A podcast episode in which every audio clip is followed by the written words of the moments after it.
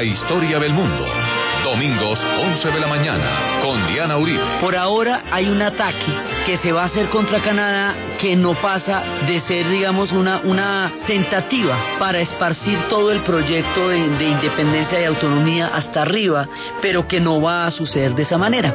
Entonces estábamos viendo cómo eso determina dos destinos diferentes. Estados Unidos va a crear un país a partir de una situación fundacional que fue una guerra de independencia. Escúchela por Caracol Radio. Compañía.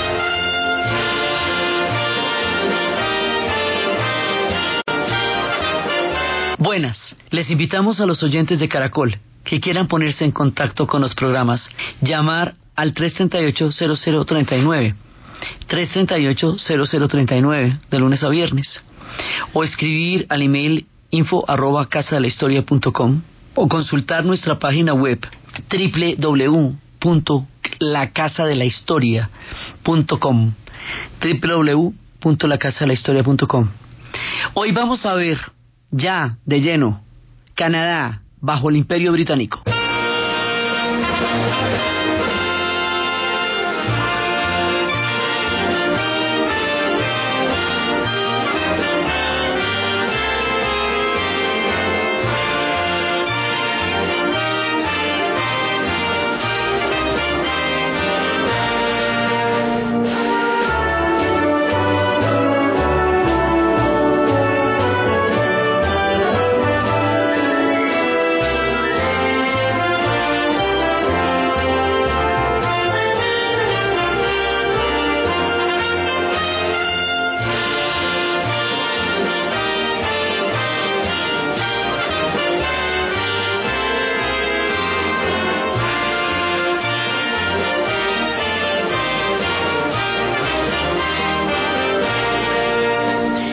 Pasada estábamos viendo este proceso, esta dinámica por el cual los británicos se van apoderando del Canadá y lo van volviendo una colonia. Ese proceso es gradual y ese proceso implica que otros proyectos que estaban en el camino eh, no puedan desarrollarse, como es el caso de, de la Francia que hemos estado hablando también.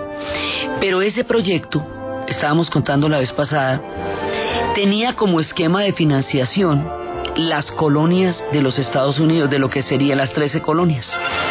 La idea era que las 13 colonias iban con los impuestos a financiar todo el proyecto de expansión y consolidación de la colonia británica en Norteamérica. O sea, el plan de los británicos que estábamos viendo en la concepción de imperio.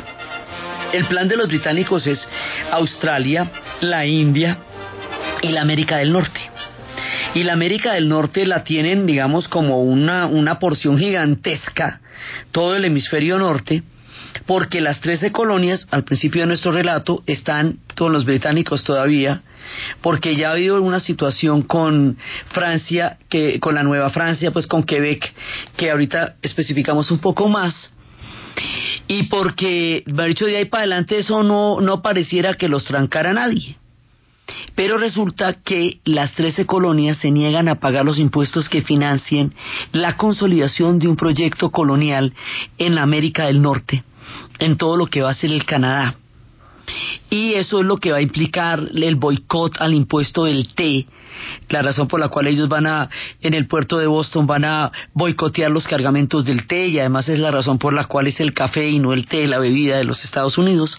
Entonces los Estados Unidos se independiza de Inglaterra, hacen su guerra de independencia y después de la guerra de independencia ellos atacan Canadá porque Canadá es un fortín británico, con la idea de que un ataque al Canadá puede incentivar el espíritu de rebelión de los canadienses contra los británicos, inclusive de los franceses, que claramente los franco-canadienses, que ya desde la vez pasada estábamos hablando ya de un mundo franco-canadiense, los franco-canadienses que eh, andan en, en rebelión contra los británicos, viendo a ver cómo si lograban, digamos, establecer una conexión con ese mundo que los incitara a continuar la rebelión de ahí para arriba.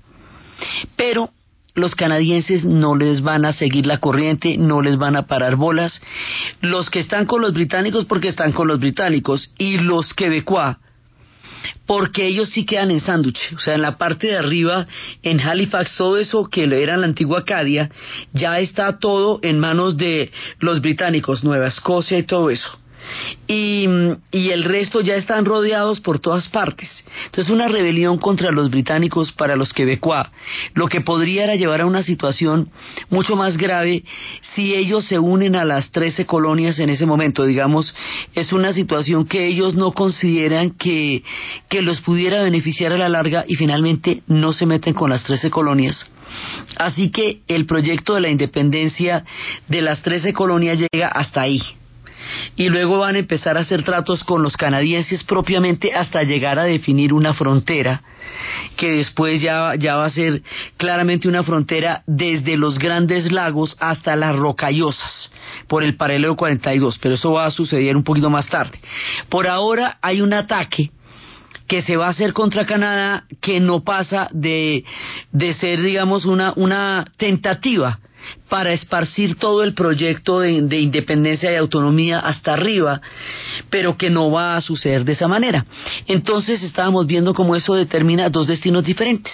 Estados Unidos va a crear un país a partir de una situación fundacional que fue una guerra de independencia iba a sacar a los británicos y un poquito tiempo después, un rato más tardecito, va a apoderarse de los territorios mexicanos, es cuando le va a robar ya en 1847 a México el 67.7% del territorio en, la, en, la, el Tratado de la Alta de la Baja California y luego emprenderá la conquista del oeste y en 1803 han comprado Luisiana de donde todo este enclave francés empezó a formar parte de la historia de los Estados Unidos en lo que se conoce como The Purchase.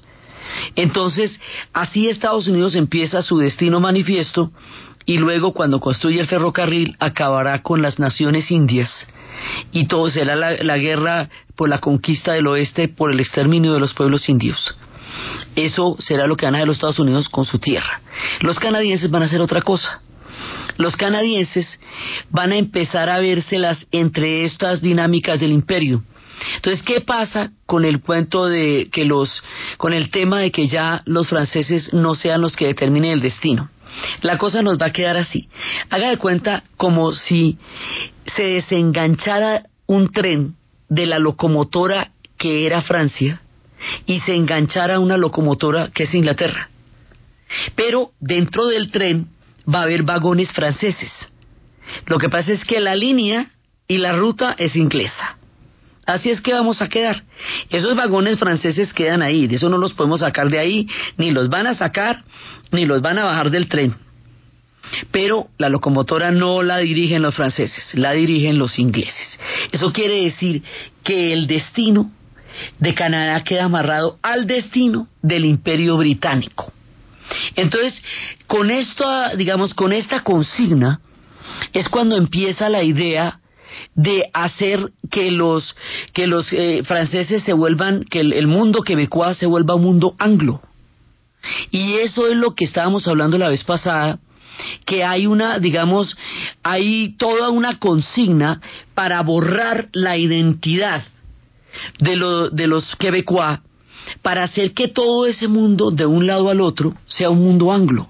Entonces habíamos visto que ya los han sacado de la Acadia, entonces toda la, eh, toda la Nueva Escocia y todo Terranova y todo eso ahora es Halifax. Sí, entonces lo que van a hacer es llegar a un punto en que empiezan a disolverle las asambleas, en que va a haber una represión muy grande, en que van a, hacer, digamos, la lucha de los quebecois, habíamos dicho, era nuestra religión, nuestra lengua, nuestras costumbres. Y eso era lo que les querían quitar. Por eso hicieron un montón de rebeliones. Y luego lo nombraron los británicos un gobernador general, que era el que habíamos visto que era Jack el Radical. Y Jack el Radical quería era a rajatabla acabar con esta identidad.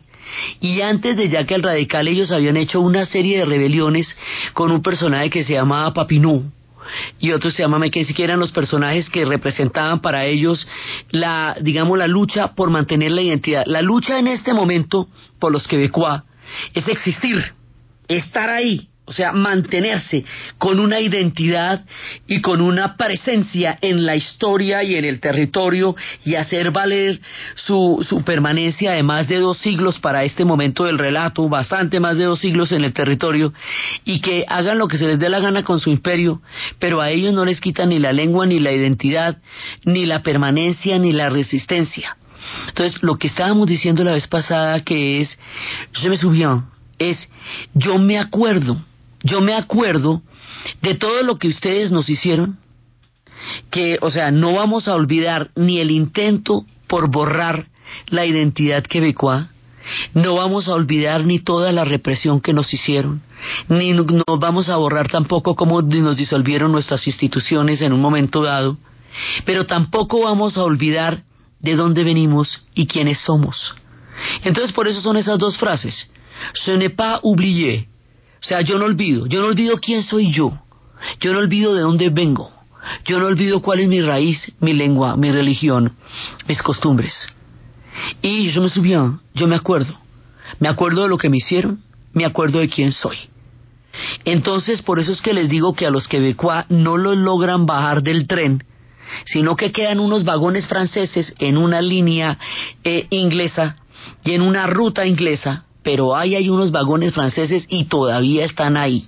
Y cómo esto, digamos, va a dar ese, esa doble identidad que aún ahora tiene el Canadá y, y por qué ese, digamos, es un país anglo y es un país franco también, y es que más adelante va a ser todo el bilingüismo, y cómo todavía las placas de los carros tienen esto, estos letreros, ¿no? Esa, estas anotaciones de, se me subía, yo me acuerdo, yo me recuerdo de lo que pasó.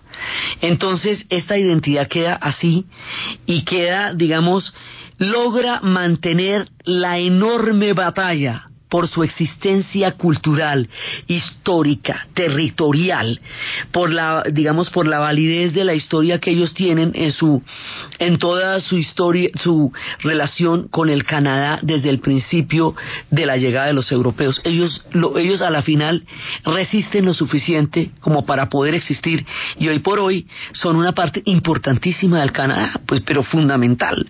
Entonces, pero eso se dio por una lucha de resistencia muy grande y por eso siempre decimos que ese es el origen de las heridas y que van a tener muchos conflictos y que esto siempre es una latencia como una región independentista que varias veces se han ido a plebiscitos, no los han ganado, pero esta es una historia que ahí está latente siempre desde estas épocas y desde la intención específica de tratar de convertir este mundo católico, este mundo francés, este mundo quebecois en una tierra, cultura y, y, religión británica, o sea, que ellos querían que fueran protestantes, que hablaran inglés y que se metieran dentro de los anglos.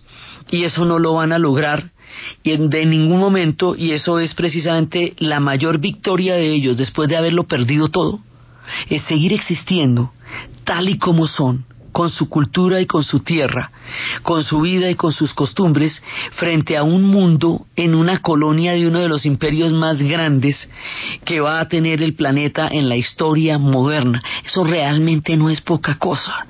Haber resistido en esas condiciones lo suficiente para que no los bajen del tren y para seguir existiendo ahí implicó mucha mucha fuerza de ellos, mucha convicción, eh, mucha eh, mucho misticismo por esa causa quebecoa. Entonces ese es el origen de Quebec que siempre está en la dulzura de su música.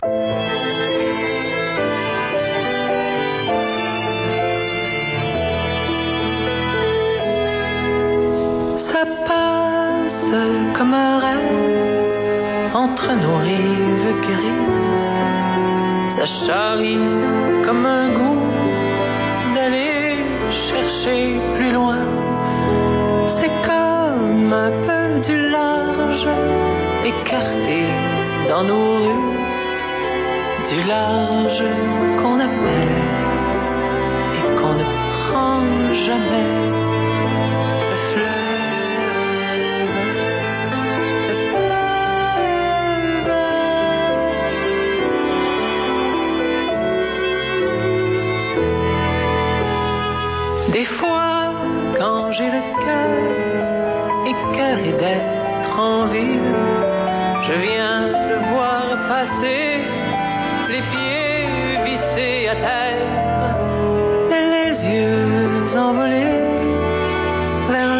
Así queda la cosa. Dos vagones en un tren británico, dos vagones franceses. Mientras tanto, después del ataque de, las, de, de los Estados Unidos a Canadá, ellos se van a poner de acuerdo en un tratado que se llama el Tratado de Gante en Bélgica en 1814 y luego entre 1816 y 1818 por el, palade- por el paralelo 49. fumées. Sí, que va desde, desde el lago Wood hasta las Rocallosas. Se traza la frontera. Entonces, si ustedes miran la frontera, eso es una línea recta, que va desde los lagos hasta donde termina el mapa. Y ahí quedamos. Entonces, ahora sí estamos hablando de dos naciones.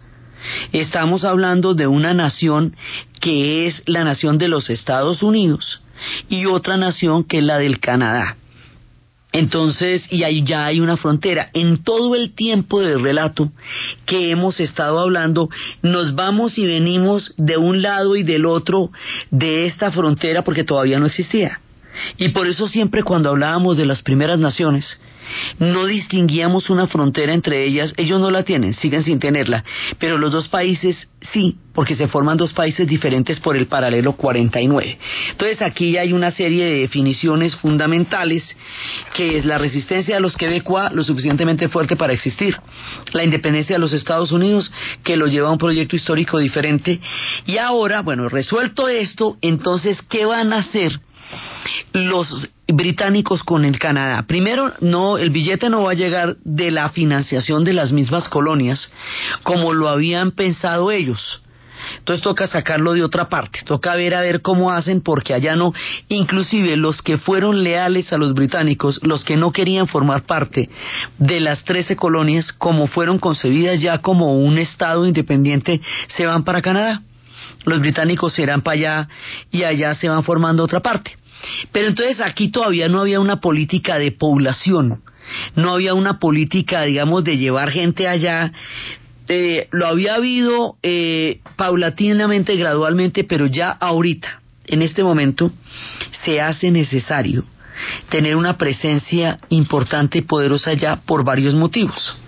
Entonces, por un lado, Inglaterra simultáneamente, mientras está construyendo este gran imperio, ha hecho un salto tecnológico de unas proporciones que lo va a dejar a años luz del resto del planeta Tierra, la revolución industrial. Entonces la revolución industrial va a cambiar la faz de la tierra. Ya por esta época todo está en- funcionando por vapor. Ya desde el momento en que Watts inventó la máquina de vapor y que ya empezó a, a cambiar tecnológicamente el mundo y empiezan a hacer las grandes concentraciones urbanas, las fábricas de donde la gente va a trabajar 18 horas, no hay derechos, o sea, todavía no existe ningún tipo de derechos laborales.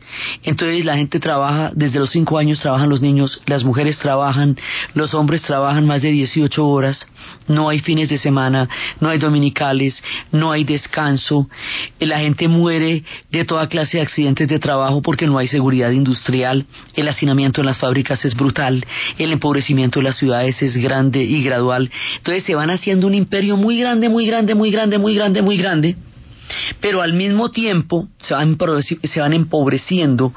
eh, la miseria en las ciudades es grande, que es lo que uno ve en la obra de Dickens, que esta, estos, digamos, eh, estos megaproyectos industriales generan muchísima miseria.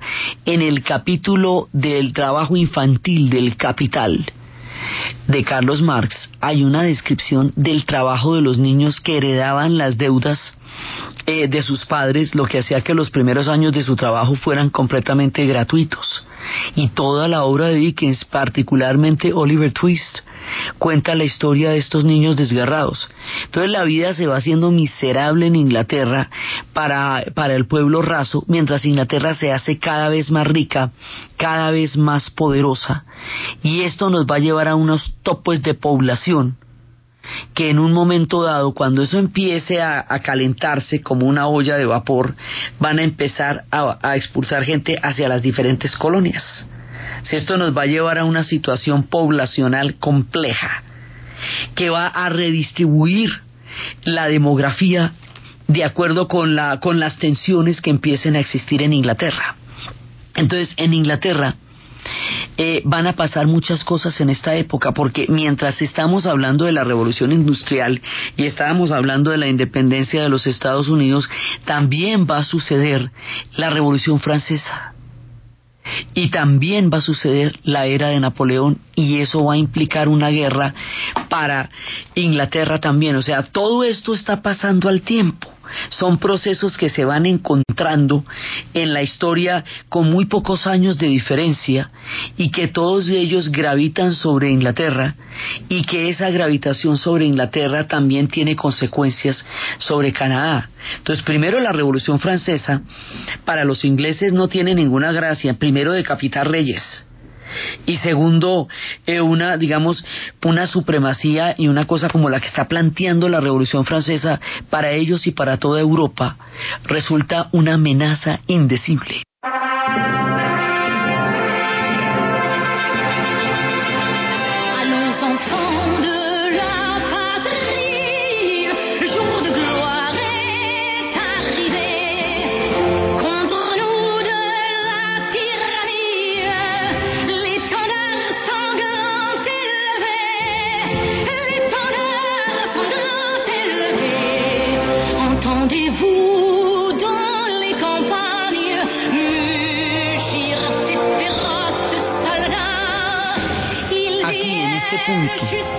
Plena Revolución Francesa, nos vamos al corte comercial.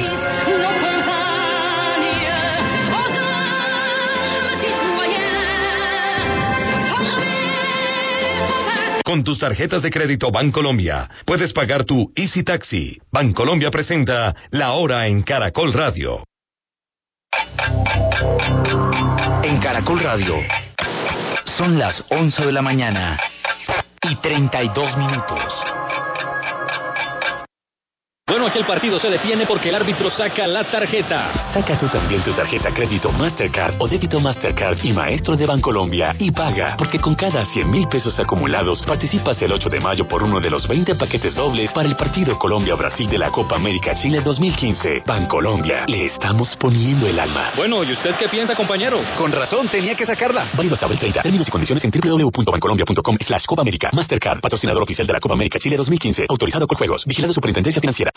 Última hora Deportiva Caracol. Fútbol de Inglaterra, minuto 73, llega al cuarto del Manchester United que vence Reiteramos 4-1 al Manchester City en el clásico de esta jornada número 32. Radamel Falcao García todavía no ingresa en el compromiso y con este resultado vamos a ver si el técnico Bangal le da la oportunidad al buen atacante colombiano. En Francia el Toulouse en 75 minutos derrota 1-0 al Montpellier y tampoco ha ingresado Abel Aguilar, otro jugador de selección Colombia que está en la suplencia. Y en España el español en 76 minutos vence 1 por 0 al Alecti de Bilbao. Continúa la octava fecha de la Liga Argos de Fútbol Sala. Río Negro venció 4-2 a Once Caldas, Cóndor superó 3-2 a Saeta y Di Martín le ganó 4-3 a Campas. A propósito de este juego, la figura fue Luis Posada, jugador de Di Martín. Partido muy duro, muy complicado. Otro equipo muy bien parado, nos complicaron hasta el final gracias a Dios se, se pudieron llevar los tres puntos. Nunca perdimos la cabeza, estuvimos bien parados todo el partido. Hoy continuará la programación. A las 12 y 30 de la tarde, Rodríguez Torices de Cartagena enfrentará a Real Bucaramanga y a la una de la tarde, León se medirá ante Estudiantes de Ibagué y Real Antioquia ante Macol Pereira. Un juego queda pendiente para mañana a mediodía entre Gremio Samario y Cucutaniza. El atleta de Kenia, Luca Rotich Loboan, ganó el maratón de Santiago corrido en las calles del centro de la capital chilena con un registro de 2 horas, 11 minutos y 53 segundos. Entre las mujeres, la victoria fue para Inés Melchor del Perú con un tiempo de 2 horas, 28 minutos y 18 segundos. Y el protagonista deportivo del momento es el jamaiquino Usain Bolt, campeón olímpico y plusmarquista mundial de 100 y 200 metros, quien regresó hoy victorioso a esta última distancia al imponerse en la reunión UTEC Classic de Kingston con un tiempo de 2020. Más información en www.caracol.com.co y en Twitter, arroba caracoldeportes. Apetifor, producto natural. Apetifor mejora tu apetito. Apetifor mejora el apetito en niños y adultos. Calidad Natural Freshly. En productos naturales la primera opción. En Caracol Radio. Son las 11 de la mañana y 35 minutos. ¿Punto naturista? Gracias. ¿Tiene Digestar Jalea con acción laxante, suave, blanda y placentera de Laboratorios Natural Freshly? Sí, señora. Tenemos la línea Natural Freshly. Digestar Cápsulas Forte y Digestar Fibra. Para otras afecciones, Apetifor, Venas Full, Gasof y Finacid. ¿Y Freshly Pausia Cápsulas y Fibofor Fibra con probióticos? Naturalmente. Natural Freshly. Tratamientos científicos con productos naturales. En productos naturales, la primera opción. Con el sello del Instituto Farmacológico Botánico. ¿Y usted cómo durmió anoche? Comodísimo. Colchones comodísimos para dormir profundamente. En la Fundación Universitaria Juan de Castellanos somos una familia en donde te diviertes, aprendes valores, haces amigos, investigas, emprendes y estudias lo que tú quieres. Carrera 11, número 1144 en Tunja. PBX 742-2944. www.jdc.edu.co. Fundación Universitaria Juan de Castellanos. Tu familia en Tunja. Camisas y pantalones Monarca tienen nuevos conceptos y evolución plena que actualizan la moda. Colecciones con el sello de la creatividad, distinción y calidad en todas sus prendas. Luce como tú quieras. Sport, clásico, elegante. Camisas y pantalones Monarca visten a Colombia desde Ibagué. Pídelas en tiendas de moda. Servientrega, logística oficial de la Selección Colombia, presenta la hora en Caracol Radio. En Caracol Radio. Son las 11 de la mañana y 36 minutos.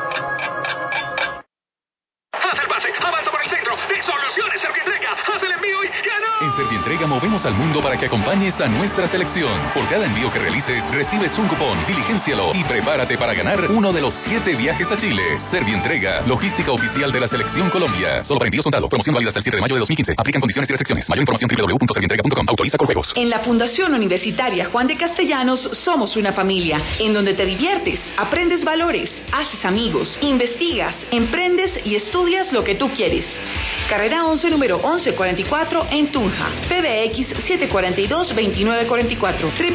www.jdc.edu.co. Fundación Universitaria Juan de Castellanos. Tu familia en Tunja. Camisas y pantalones Monarca tienen nuevos conceptos y evolución plena que actualizan la moda. Colecciones con el sello de la creatividad, distinción y calidad en todas sus prendas. Luce como tú quieras. Sport, clásico, elegante. Camisas y pantalones Monarca visten a Colombia desde Ibagué. Pídelas en tiendas de moda.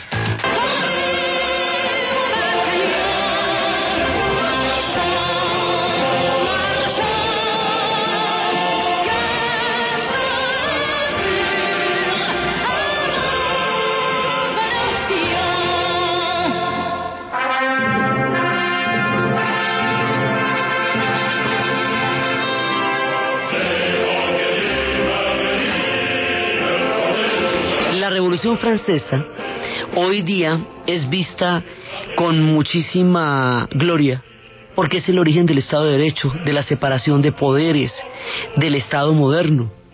Pero en su momento, esto era la amenaza más grande que se había cernido sobre Europa, porque decapitaba reyes, porque desconocía lo que entonces era el derecho divino de los reyes, porque amenazaba los poderes existentes de todas las casas y las dinastías de Europa.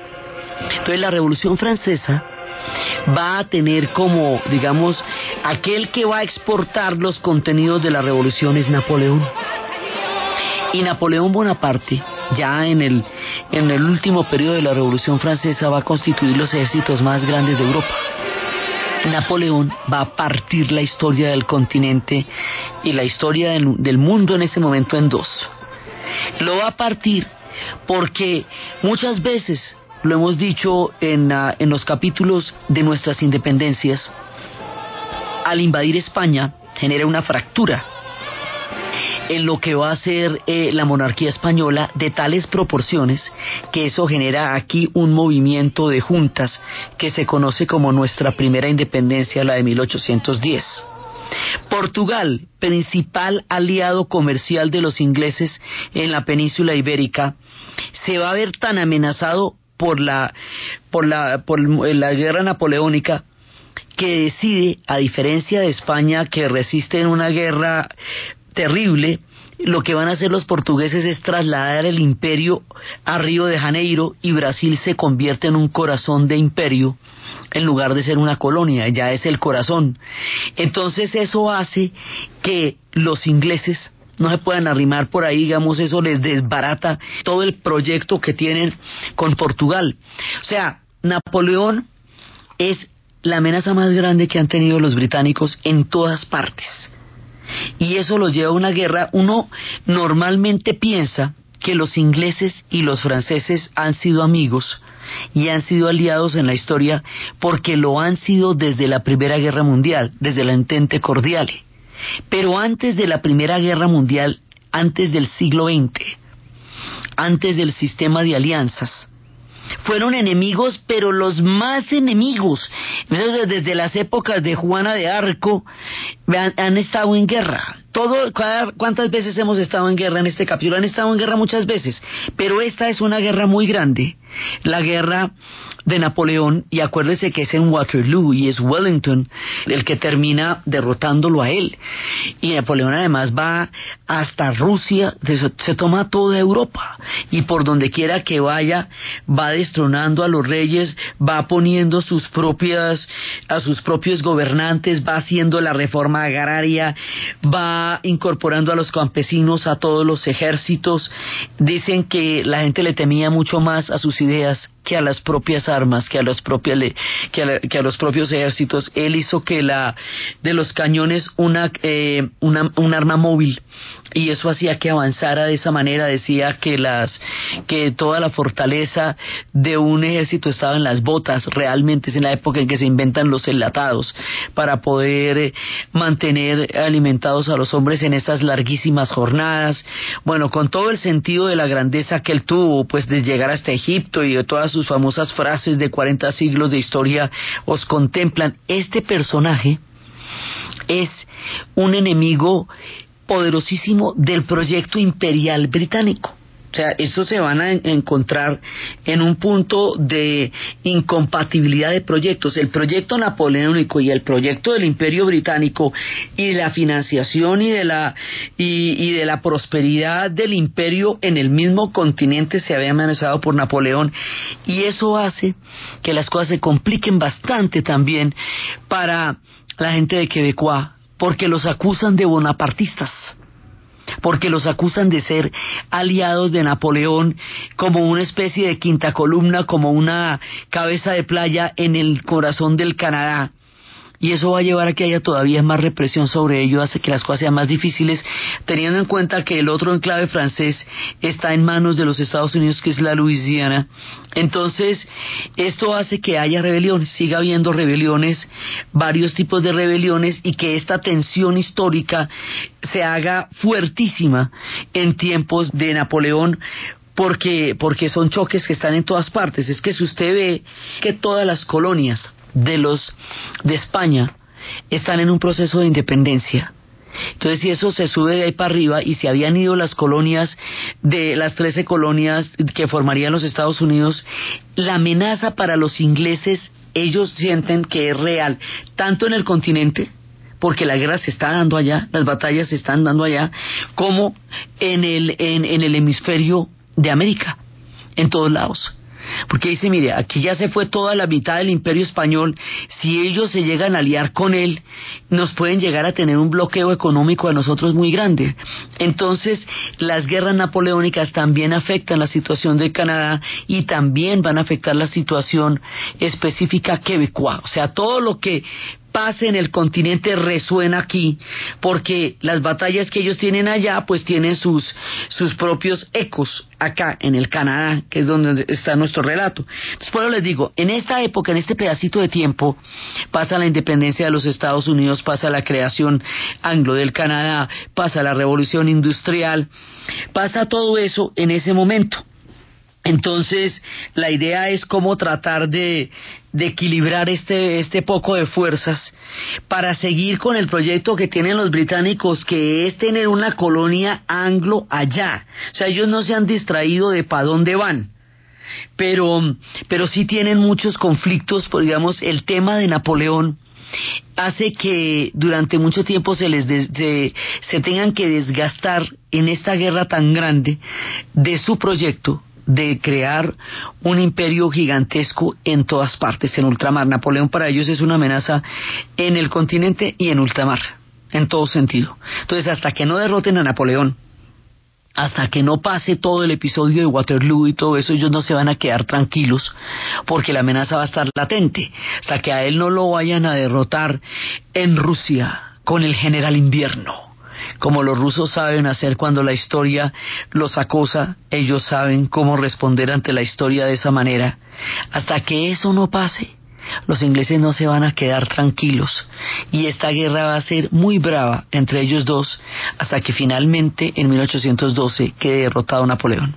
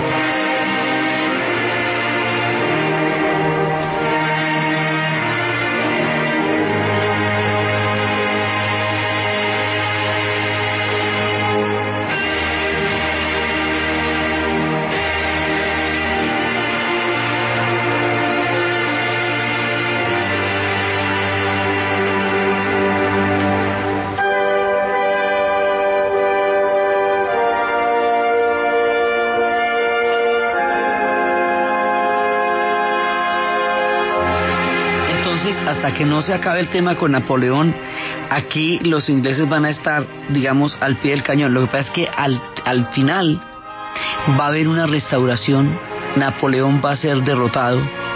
Los, la restauración significa que los demás reyes van a ser de nuevo puestos en el trono, los Borbones van a regresar al trono en España, va a empezar lo que es la reconquista en América, que aquí se llama la reconquista y en Europa se llama la restauración y va a haber un periodo, digamos, de, eh, de contrarrevolución frente a la revolución de Napoleón. Y los ingleses a la final terminan ganando esta batalla y Napoleón termina escribiendo la historia con letras mayúsculas. Pero la batalla por este poder a la larga la terminan ganando los ingleses y después de derrotado Napoleón es que se va a hacer la Santa Alianza en 1815, de eso hablamos cuando estábamos en el capítulo de las guerras mundiales, como un nuevo orden se, eh, se conforma a partir de la derrota de Napoleón. Entonces todo esto le está pasando a Inglaterra y todo esto le está pasando también a las colonias de Inglaterra. Entonces, bueno, ellos empiezan a que haya un estatuto, una oficina eh, de asuntos coloniales, pues para ponerse ya como a organizar el imperio después de todo este cataclismo napoleónico. Resulta que toda la cantidad de población que ellos tienen, las condiciones de miseria de la revolución industrial, la gente que regresa a casa después de haber combatido en las guerras napoleónicas y que ya no consigue empleo, porque no hay empleo para tanta gente que estuvo en armas durante todo el tiempo de las guerras napoleónicas, va a hacer que haya problemas de población graves en la isla. que no quepan todos ahí.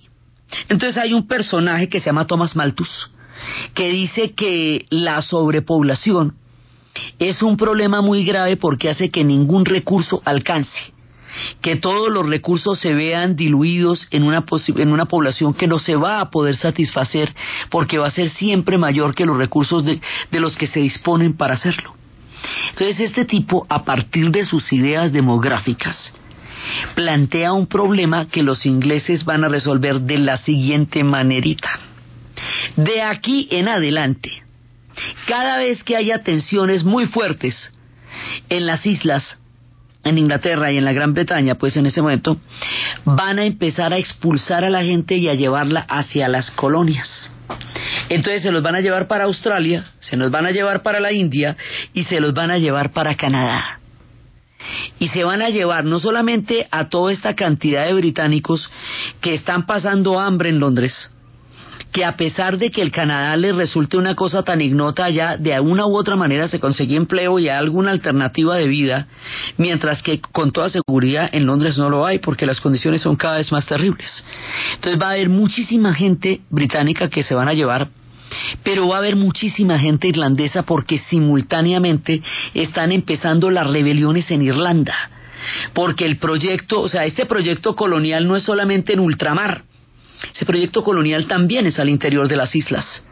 Entonces hay un momento en que han intentado quebrar el carácter católico de los irlandeses, llevando una cantidad de protestantes desde la época de Enrique VIII, luego en la época de Oliverio Cromwell los prohibieron a ellos hablar el idioma gaélico y les impusieron el inglés. Y un momento en que los declararon ilegales en la propia isla y al mismo tiempo estaba pasando algo parecido con los escoceses, que va a terminar en, en la derrota de todos los clanes de la Highland y del mundo de los católicos. Entonces hay muchas tensiones porque Inglaterra tiene conflictos muy grandes ahí adentro. Esos conflictos se resuelven mandando a todo el mundo para afuera. Entonces cuando se acaba lo de la Highland, ellos irán muchísimos, irán al Caribe y otro que además hará que ellos sean parte de los ancestros que tiene la gente de San Andrés, Providencia y Santa Catalina, estos que venían huyendo de toda esta cantidad de, de tensiones en la isla y muchísimos van a llegar a Canadá y los irlandeses que están en permanente grado de rebelión van a ser unos mandados a Australia y otros, muchos, van a llegar a Canadá. Los irlandeses también son católicos, igual que los quebecois. Así que este panorama se va haciendo muchísimo más complejo. Llega mucha gente de Escocia, llega mucha gente de Irlanda y ahora sí viene una política demográfica clara en Canadá, porque claramente van a encontrar un territorio que pueden afianzar con estas deportaciones o con estas, digamos, eh, reubicaciones de una gran cantidad de gente en ultramar y en las colonias. Eso hace que la presencia irlandesa en el Canadá sea fuerte. Entre ellos también hay un mundo celta.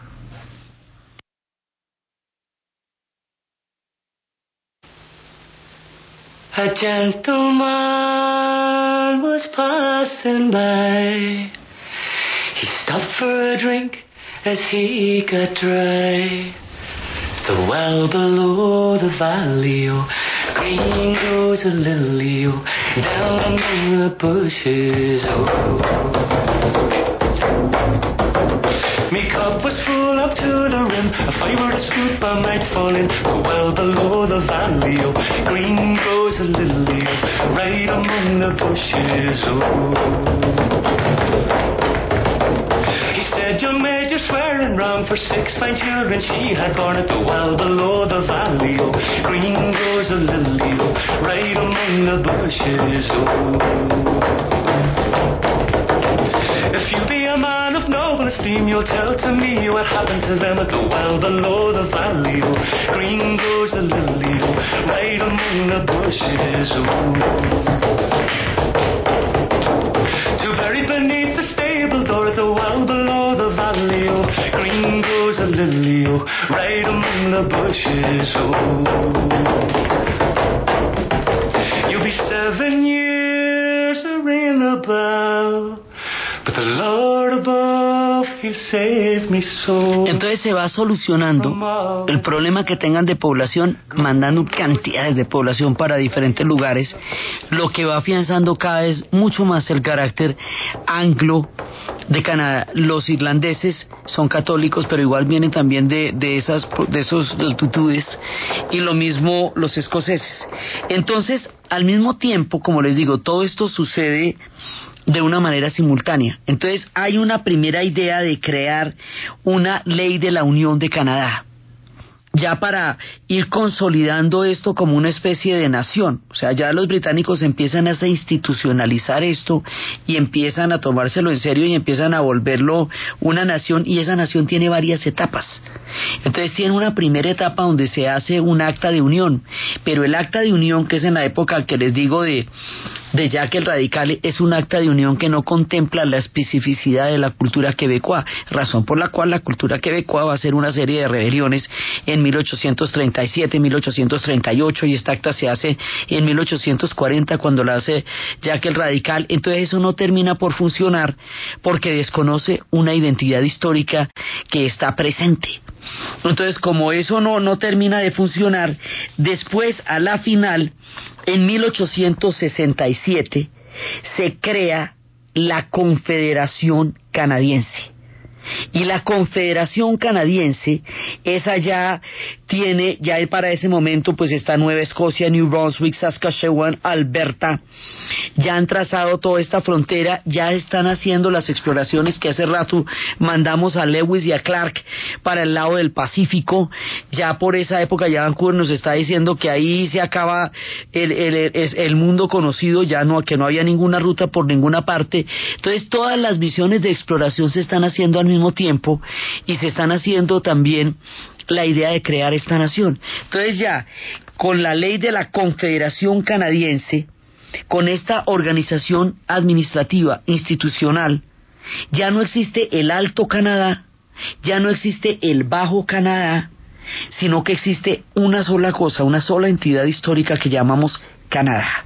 Así que desde 1867, definida ya la frontera con los Estados Unidos, eh, habiendo, digamos, consolidado el tema con Quebec, sí que eso, eso no nos queda arreglado, pero por lo menos sí nos queda definido porque ya después de, del intento de reabsorber lo que fue la, la ley de la Unión de 1840 se sabe que por ahí no es, que de esa manera no se puede, entonces se hace otro segundo intento en donde ya lo vamos a hacer ya consiguiendo las dos identidades o sea, por eso les digo, no los pueden bajar del tren. El tren sigue siendo británico, pero no los pueden bajar del tren, sino que ya empiezan a crear una nación. Entonces ellos gradualmente empiezan a poder coexistir con sus grandes diferencias a pesar de los conflictos que les ha costado tenerlas. ¿Sí? Y logran hacer un país, mire. Ahí finalmente logran hacer un país que ya oficialmente lo vamos a llamar Canadá. Sí, ya existe como tal, es británico, es una colonia pero tiene una profunda cultura quebecoa arraigada, tiene muchísima gente irlandesa, tiene muchísima gente escocesa, muchísima es muchísima, porque ahí ya empieza a llegar gente en grandes cantidades. Mientras tanto, a medida que van llegando toda esta inmensa cantidad de gente procedente de las islas británicas, las naciones, las primeras naciones, empiezan a languidecer porque los van sacando de los territorios, poco a poco. O sea, estas migraciones empiezan a empujar a las primeras naciones cada vez más allá y cada vez más allá. Y como el proyecto británico ya va por, por Saskatchewan y ya va por Alberta, esto cuando llegue a la Columbia Británica, ya ahí vamos a terminar todo el proyecto de expansión hasta el límite del Pacífico. Entonces, las primeras naciones empiezan a sentir una presión cada vez mayor a medida que estas migraciones se vayan instalando cada vez más en el Canadá. Entonces el carácter anglo se va afianzando muchísimo más con esta política de evacuar los conflictos a través de las grandes migraciones. Pero aquí, de una manera o de la otra, ya hay un país. Hay un país que se llama el Canadá y la manera como ese país se va desenvolviendo en la segunda parte del siglo XIX y cómo se va consolidando como este nuevo proyecto es lo que vamos a ver en el siguiente programa.